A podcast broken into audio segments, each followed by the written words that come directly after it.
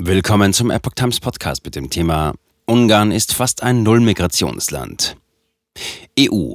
Hitzige Debatten über das Migrationspaket. Gipfeltreffen von Österreich, Ungarn und Serbien. Ein Artikel von Maria Esch Sentmadjari vom 12. Juli 2023. Patt beim Migrationspakt. Brüssel möchte schnell unterzeichnen, Polen und Ungarn weigern sich. Viktor Orban bot auf dem jüngsten österreichisch-ungarisch-serbischen Gipfel einen Weg nach vorn an. Die EU ist bei der Migrationspolitik in einen östlichen und einen westlichen Flügel gespalten.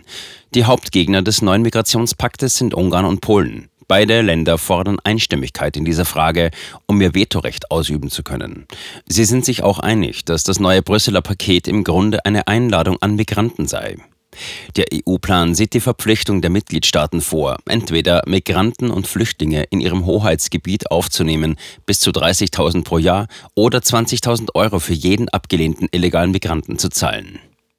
Derweil vertiefen Österreich, Ungarn und Serbien an der Ostgrenze der EU ihre Zusammenarbeit. Gemeinsam wollen sie nach Lösungen suchen, die an der Wurzel des Problems ansetzen, wie sie auf ihrem jüngsten Gipfel am 7. Juli in Wien diskutiert haben. Prävention an den Ostgrenzen. Während die EU-Führung mit allen Mitteln auf die Verabschiedung des neuen Migrationspakts drängt, denken die Länder der östlichen Grenzregionen über ihre eigene Verteidigungspolitik nach. Der ungarische Ministerpräsident Viktor Orban, der österreichische Bundeskanzler Karl Nehammer und der serbische Präsident Alexander Vucic trafen sich dazu in Wien. Im Mittelpunkt des Dreiergipfels stand die Bekämpfung der illegalen Migration. Zitat das EU-Asylsystem funktioniert nicht. Deshalb ist Österreich gemeinsam mit Ungarn und Serbien ganz klar auf die Asylbremse getreten, sagte der österreichische Bundeskanzler Karl Nehammer beim Migrationsgipfel. Zwischen den drei Ländern gibt es eine enge polizeiliche Zusammenarbeit. Sie berichteten von 700 erfolgreichen Razzien im letzten Jahr, bei denen Menschenhändler festgenommen wurden. Die Regierungschefs fordern, präventiv zu agieren. Sie sind überzeugt, dass dazu die Einführung eines Systems von Asylkontrollen in Nicht-EU-Ländern nötig ist. Verfahren außerhalb der EU bedeuten, den Druck auf den Westbalkan zu verringern. Nehammer stellte klar, dass, Zitat, das wichtigste Ziel darin besteht, die Menschen von vornherein an der Abwanderung zu hindern. Zitat Ende. Das wäre nur möglich, wenn garantiert werden könnte, dass die Betroffenen in sicheren Drittstaaten fair behandelt werden, so die Regierungschefs in Wien. Das ungarische Modell. Auf dem Dreiergipfel wurde unter anderem das von Brüssel vorgeschlagene Paket diskutiert. Orban kommentierte den Vorschlag so, Zitat, ein effektives ungarisches Modell sollte durch ein neues europäisches Modell ersetzt werden, das eindeutig nicht funktioniert. Zitat Ende.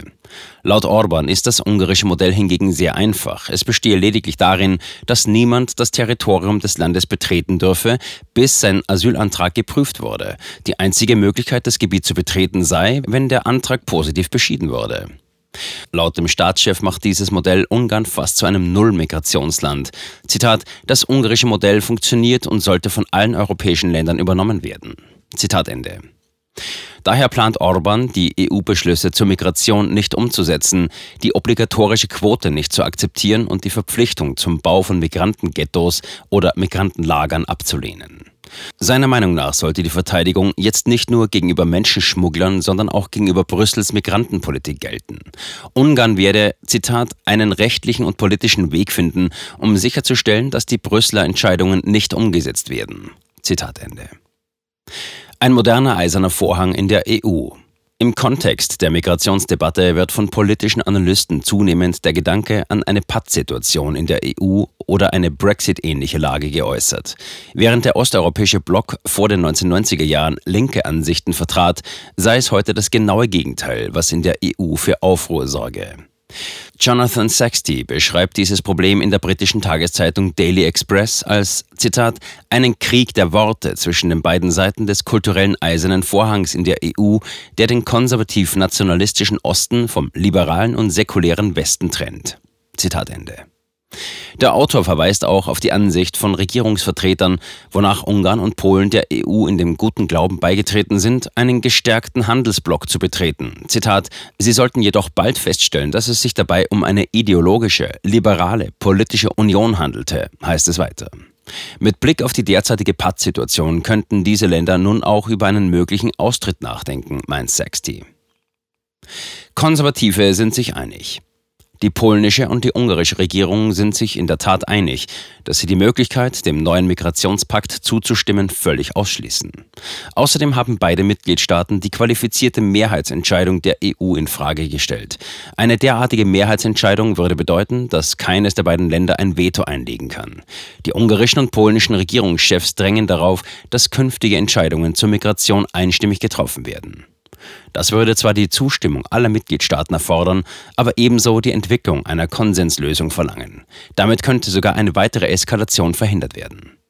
Anzumerken ist, dass die italienische Regierung ebenfalls ein wichtiges Mitglied der konservativen Kräfte ist. Obwohl sie in der Frage der Migration eine andere Position zu vertreten scheint, weist Orban jene Spaltung der Verbündeten entschieden zurück. Die italienischen Konservativen akzeptieren den neuen Brüsseler Vorschlag. Laut Orban sei dies verständlich, da es in ihrem nationalen Interesse liegt, die große Zahl an Migranten, die bereits in Italien sind, in andere Länder zu überführen.